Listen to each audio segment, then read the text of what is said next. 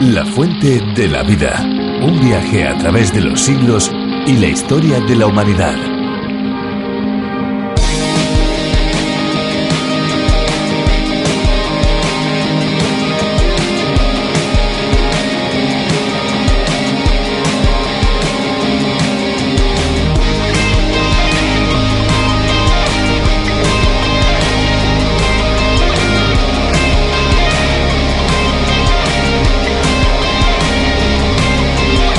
Elaborar agua destilada es muy sencillo y existen varios métodos caseros. Cuando se retiran los minerales y las sustancias químicas del agua, se está produciendo agua destilada. La destilación también es una técnica aplicada para potabilizar el agua del mar.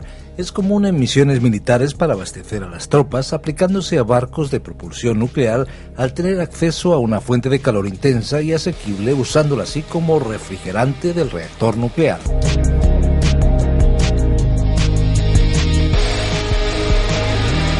Saludos amigos, de nuevo con todos ustedes estamos aquí para disfrutar juntos de la fuente de la vida. Sean bienvenidos como cada día de la semana de lunes a viernes, pues aquí estamos, fieles a la misma hora y en el mismo lugar. Ya saben que La Fuente de la Vida ha sido adaptado y traducido para España por Virgilio Bagnoni, profesor de Biblia y Teología, pero que en su versión original ha sido el teólogo John Bernard McGee quien tuvo la idea de este interesante espacio denominado A través de la Biblia y que además se emite en más de 80 países por todo el mundo. De hecho, su éxito radica precisamente en esto. Tenemos a disposición de todos aquellos que lo deseen y que lo soliciten los bosquejos y las notas para que puedan seguir cada una de las exposiciones que programa tras programa estamos emitiendo para ustedes. Al finalizar nuestro espacio les vamos a dar la dirección electrónica a la que pueden dirigirse para solicitarlo. Decirles que el envío es completamente gratis. Pues si les parece amigos, eh, llega el momento de escuchar una canción que hemos seleccionado detenidamente para ustedes.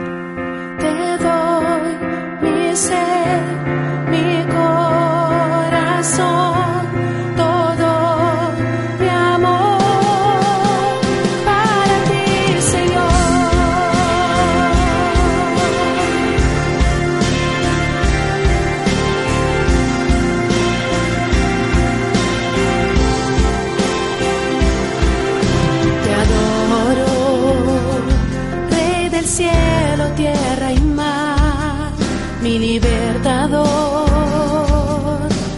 digno del honor, te exalto,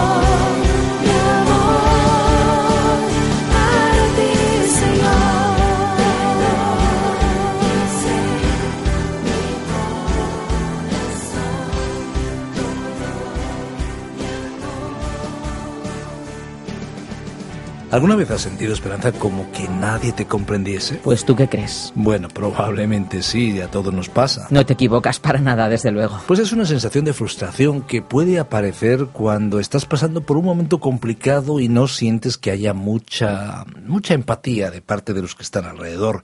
Hay días en los que nos encontramos cabizbajos por situaciones particulares que nadie más entiende y resulta incómodo que otros vengan a decirte, venga, ánimo, anímate. Seguramente así se sentía Job, el protagonista del libro que estamos descubriendo. Él se encontraba al borde de la desesperación, pero tal y como él hizo, tenemos a quien agarrarnos cuando parece que nadie entiende y que la corriente, pues como que nos ahoga. Es Dios, el dueño soberano de todo, el que da y quita, el que abre y cierra. Dios, el que siempre consuela el corazón. Hoy veremos los capítulos 24 y 25 del libro de Job, entrando también al 26 en sus primeros versículos. Es momento de reflexionar juntos en la Biblia y desde ya les adelantamos nuestras vías de comunicación porque estamos deseosos de saber sus impresiones en este viaje por el libro de Job. Recuerden, 601 20 32 65 es nuestra vía para recibir sus mensajes instantáneos, ya sean de texto o de voz. Recuerden, 601 20 32 65. Toca ya escuchar a Virgilio Bagnoni. La fuente de la vida. Hoy estudiaremos el libro de Job desde el capítulo 24, versículo 1, hasta el capítulo 26, versículo 7. Continuamos hoy nuestro recorrido por el libro de Job y llegamos al capítulo 24. Aquí vemos a Job dándole su respuesta a su amigo Elifaz. Job ya había expresado en el capítulo 23 su deseo de encontrar a Dios debido a la invitación que Elifaz le había hecho cuando le dijo con respecto a Dios y que leímos en el capítulo 22 versículo 21 cuando le dijo, Vuelve ahora en amistad con Él y tendrás paz.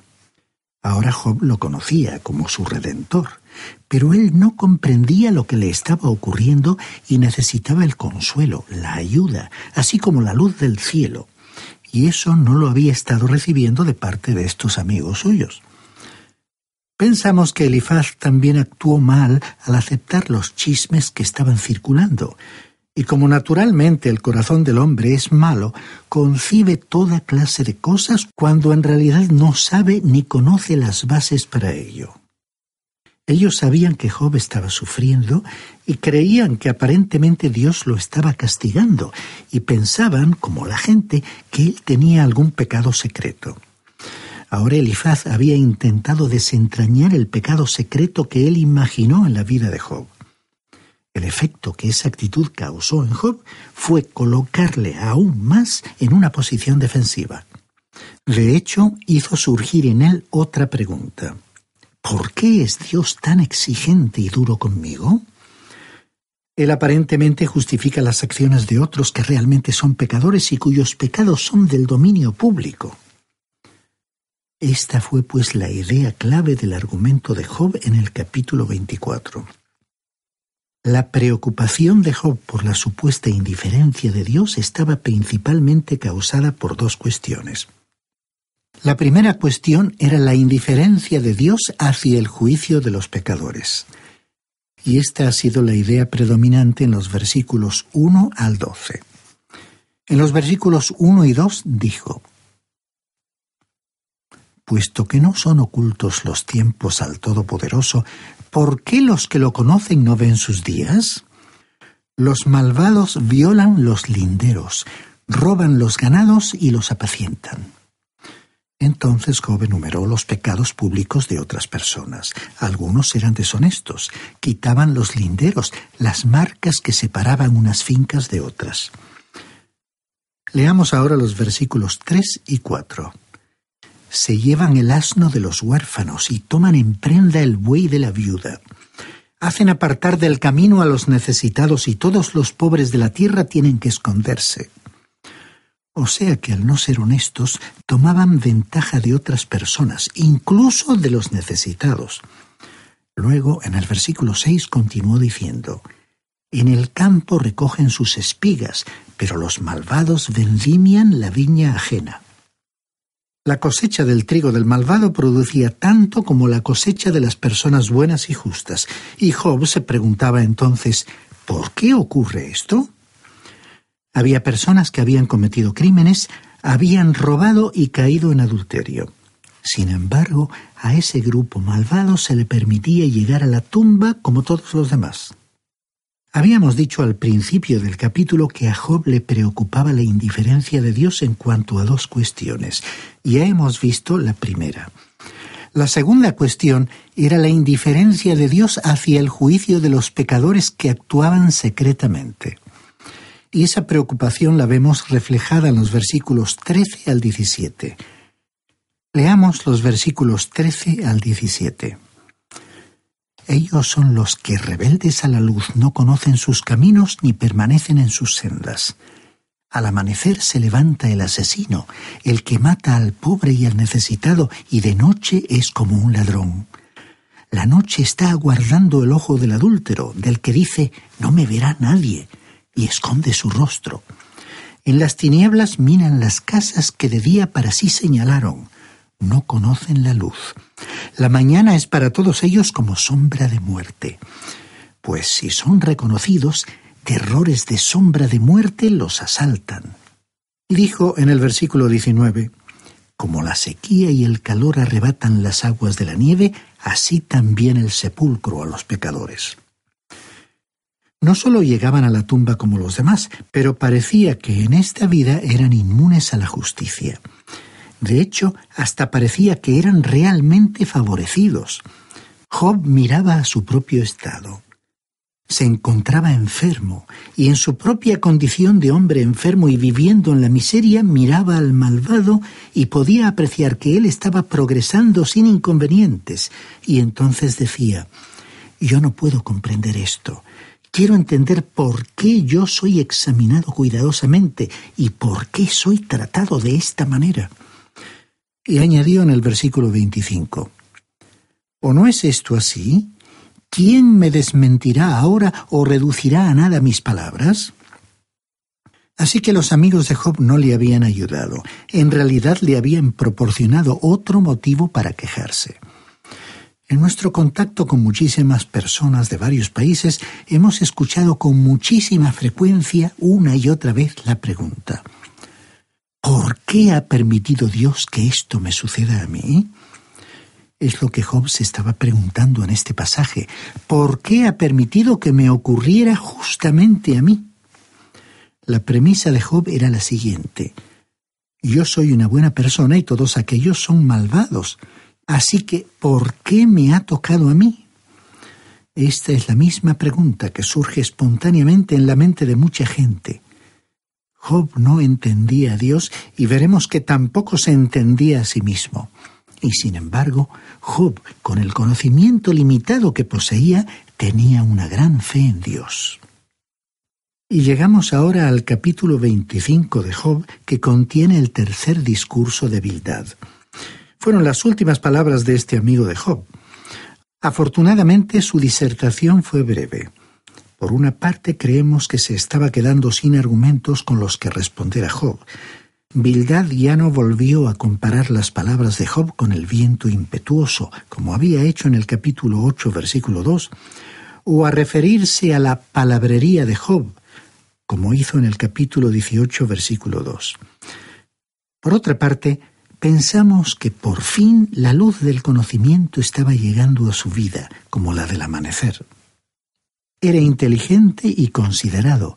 Quizás estaba comenzando a pensar, si Job es culpable, ¿por qué no sucumbe bajo todo este bombardeo de argumentos que nosotros le hemos presentado? Él aún mantiene su integridad, se mantuvo firme contra todo. Recordemos que era el tradicionalista. Creía que Dios seguía ciertas leyes. Las cosas se habían venido haciendo de esta manera por miles de años. Entonces, ¿por qué cambiarlas? Él era como un científico que vertía la vida en una probeta y decía, ¿lo veis? Esto es lo que ocurre siempre. Y la ley de Dios consistía en que Él castigaría a los pecadores. Y sin embargo se preguntaba por qué Job no se hundía si era un pecador culpable. En términos generales podemos decir que el tema del discurso de Bildad presentó a la majestad de Dios en contraste con la insignificancia y maldad de todos los seres humanos, y no solamente del patriarca Job y de los llamados malvados por pecados específicamente señalados en el capítulo anterior. Posiblemente este fue el último esfuerzo para hacerle ver a Job cuán inútil era para un hombre impuro el intentar programar una audiencia pública con el majestuoso Dios. Hoy hay teólogos y científicos que hablan con mucha autoridad intelectual sobre la creación de la Tierra. Parecen conocer exactamente lo que Dios hizo bajo ciertas circunstancias hace millones de años. Pero esa actitud produce escepticismo. Esta tremenda suposición de que se posee semejante conocimiento no está justificada. Incluso no saben lo que va a ocurrir mañana. ¿Cómo pues se puede hablar con semejante presunción sobre lo que ocurrió en un pasado remoto? ¿Conoce alguien exactamente lo que realmente significa el primer capítulo del Génesis? Si Moisés estuviera entre nosotros hoy y escuchase algunas explicaciones científicas, sonreiría y diría, es sorprendente. Parecen saber más de este tema de lo que sabía yo. Bildad en aquellos tiempos y muchos intelectuales contemporáneos tendrían que recordar que hay una incapacidad humana básica para entender los métodos y los misterios de Dios. Leamos los versículos 1 y 2 de este capítulo 25. Respondió Bildad el suita y dijo, El señorío y el temor están con él que hace la paz en las alturas.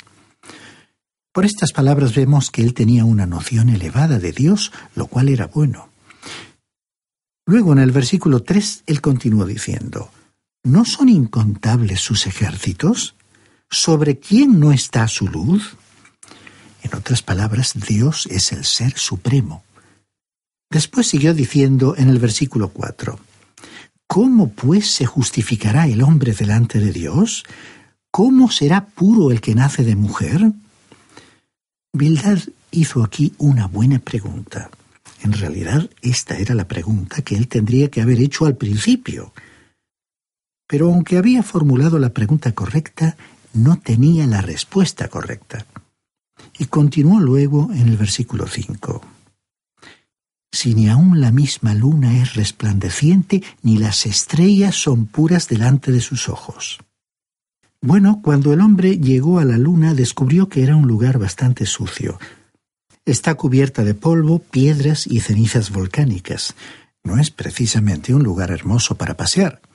Tampoco es un lugar tan romántico como parece desde aquí, cuando está brillando y uno la contempla al salir con su novia por primera vez. Y el planeta Marte no parece estar más limpio. Realmente, ante los ojos de Dios, ni las estrellas son puras. Y luego dijo en el versículo 6, ¿cuánto menos el hombre, ese gusano, ese gusano que es el Hijo del Hombre? Hay a quienes no les gusta enfrentarse con esta verdad. No es que procedamos de un gusano, sino que eso es precisamente lo que somos ante la mirada de Dios. Ahora, ¿Cómo puede un hombre que ha nacido de mujer ser limpio o puro ante los ojos de Dios? Esa es la cuestión y es una buena pregunta. Más aún, es la pregunta suprema. Pero Bildad no tenía la respuesta. Solo el Señor Jesucristo tiene la respuesta a esa pregunta. Y así llegamos al capítulo 26 del libro de Job, versículos 1 al 7. Aquí comienza el discurso más extenso de Job. Aquí Job intentó demostrarle a Bildad que él, Job, sabía más sobre la majestad de Dios que su oponente. Reprendió sarcásticamente a Bildad, insinuando que él, Bildad, era el insignificante y no Job. Este discurso incluyó los capítulos 26 al 31. Job profesó su fe en Dios, el Creador, y aquí comenzamos a ver su problema real. Leamos el principio de su discurso en los versículos 1 al 3. Respondió Job y dijo, ¿En qué has ayudado al que no tiene fuerzas? ¿Cómo has protegido al brazo débil? ¿Qué has aconsejado al que está falto de ciencia? ¿Qué plenitud de inteligencia has manifestado? Ahora le estaba diciendo a Bildad que no tenía una respuesta para él, y lo mismo le estaba diciendo a Elifaz y a Zofar. Todos ellos tenían mucho de qué hablar, pero no tenían una respuesta para él. Habían dicho muchas cosas buenas, pero éstas no tenían un significado directo para Job, ni le comunicaron nada, porque ninguno de ellos había podido responder a la pregunta del porqué de los sufrimientos de Job. Y en el versículo 4 dijo, ¿A quién has dirigido tus palabras? ¿De quién es el espíritu que te inspira? Veamos la pregunta, ¿a quién has dirigido tus palabras? Fue como si le hubiera dicho a Bildad que al fin había formulado la pregunta correcta, pero no tenía la respuesta. Por ello, ¿a quién habían ayudado sus palabras? Entonces Job se deshizo en explicaciones. En este discurso él abrió su corazón. Tenía mucho que decir y algunas de las cosas que dijo eran realmente importantes. Se introdujo en el tema de la creación y en el de Dios como creador. Escuchemos lo que dijo en los versículos 5 al 7 de este capítulo 26 de Job. Las sombras tiemblan en lo profundo, los mares y cuanto en ellos mora. El Seol está descubierto delante de él y el Abadón no tiene cobertura. Él extiende el norte sobre el vacío, cuelga la tierra sobre la nada. Aquí la palabra Abadón es una palabra hebrea que significa perdición. En Job es sinónimo de Seol y personifica a la muerte. Por ello, alguna versión traduce destructor. Con respecto a la referencia al norte, que algunas versiones traducen cielo, del hebreo safón, era originalmente el nombre cananeo del monte Casio, situado al norte de Palestina, y por extensión llegó a significar norte. Lo que Job estaba diciendo era que Dios pudo extender su mano en el espacio, cubrirlo, es decir, llenar el lugar vacío podría dirigirse un radiotelescopio en cualquier dirección del universo de Dios y encontrarlo lleno de estrellas de otros universos. Ahora, el espacio es una creación de Dios. La Biblia nos enseña eso. En otras palabras, vemos una estrella y sabemos que Dios la creó. Y millones y millones de años luz más allá hay otra estrella y Dios también la creó. Pero, ¿cómo impedir que se rocen o que choquen entre sí? ¿Cómo las iba a mantener separadas? Pues bien, Dios puso el espacio entre ellas. Ahora, ¿qué es el espacio? Alguien ha dicho que equivale a la nada. Pues bien, es algo. No sabemos lo que es, pero es algo y Dios podría haberlo creado para que pudiera mantener separados a estos cuerpos celestes. Desde cierto punto de vista tiene su lógica compararlo a un lubricante que él utilizó para mantener esos universos separados, sin colisionar entre sí. Escuchemos lo que dijo el apóstol Pablo en la carta a los Romanos capítulo 8 versículos 38 y 39. Por lo cual estoy seguro de que ni la muerte, ni la vida, ni ángeles, ni principados, ni potestades, ni lo presente, es decir, el tiempo, ni lo porvenir, o sea, el futuro, ni lo alto ni lo profundo, y eso es el espacio, ni ninguna otra cosa creada podrá separarnos del amor de Dios. Así que el espacio fue una de las creaciones de Dios. Luego Job dijo, cuelga la tierra sobre nada. Ahora, ¿quién le dijo esto a Job? No hay ningún fundamento debajo de ella. Si cayese, ¿qué dirección seguiría? Hablamos de la fuerza de gravedad, pero esta es una atracción hacia el centro de la Tierra. Cuando uno se encuentra en el espacio propiamente dicho, no existe esa fuerza de atracción en ninguna dirección. Allí ya no podemos usar los términos arriba o abajo. ¿Y qué mantiene a un planeta suspendido en el espacio? En relación con esta pregunta leamos lo siguiente en la carta a los Colosenses capítulo 1 versículo 17, que dice así y Él es antes que todas las cosas, y todas las cosas en Él subsisten. La palabra subsisten corresponde al griego sunistemi, que significa mantener unido. Por medio de Cristo, todo lo que existe se mantiene unido. O sea que Cristo no solo es aquel por medio de quien todas las cosas comenzaron a existir, sino que también por medio de él las cosas continúan existiendo. Realmente, Job tenía un elevado concepto de Dios como creador. Podemos imaginarlo sobre aquel montón de cenizas del basurero de la ciudad, contemplando las estrellas en la oscuridad de la noche, tal como en muy diferente lugar y circunstancias lo había hecho en el pasado. En el capítulo 24 hicimos referencia a aquellos malvados que actuaban bajo el amparo de las sombras de la noche para cometer toda clase de pecados, pensando que sus crímenes pasarían inadvertidos. Por lo tanto, evitaban actuar a la luz del día. Ello nos recuerda el pasaje bíblico del Evangelio de Juan capítulo 3, versículos 19 y 20, que dice, Y esta es la condenación la luz vino al mundo, pero los hombres amaron más las tinieblas que la luz, porque sus obras eran malas.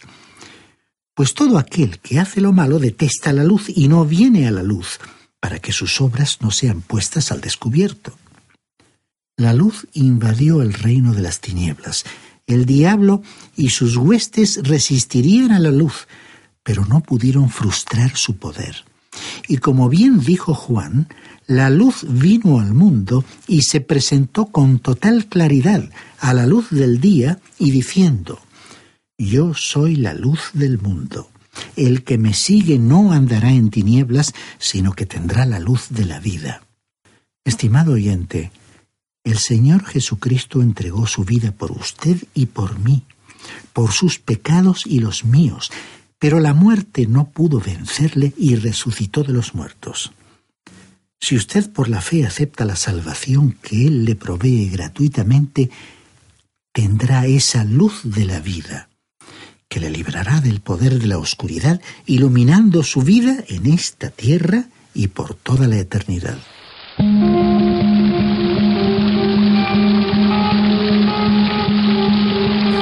Qué interesante ha resultado el programa de hoy. Esperamos que en el próximo programa puedan ustedes estar con nosotros. Pues sí, eh, mientras que llega el siguiente, si ustedes quieren pedirnos los bosquejos y las notas de este espacio que han escuchado hoy, lo pueden hacer en nuestra dirección electrónica o bien en nuestro teléfono. También pueden pedirnos algún ejemplar de la Biblia o un Nuevo Testamento. El envío va a ser completamente gratuito. Sí, vamos allá con los números de teléfono para que ustedes puedan contactar con nosotros. El 91 422 0524 o también pueden escribirnos al apartado 24081, apartado 24081, código postal 28080 de Madrid. Si lo prefieren, pueden enviarnos un correo electrónico a la siguiente dirección: info arroba radiocadenadevida.com. Info arroba radiocadenadevida.com. Recuerde que puede escucharnos también en www.radioencuentro.net, una programación variada a las 24 horas del día. Y si quiere escuchar alguno de los programas anteriores a este o incluso este mismo que ahora mismo finaliza, pues directamente pueden ir a www.lafuentedelavida.com. Gracias por acompañarnos en esta aventura y no olvide que hay una fuente de agua viva que nunca se agota. Beba de ella. Este ha sido un programa de Radio Transmundial producido por Radio Encuentro, Radio Cadena de Vida.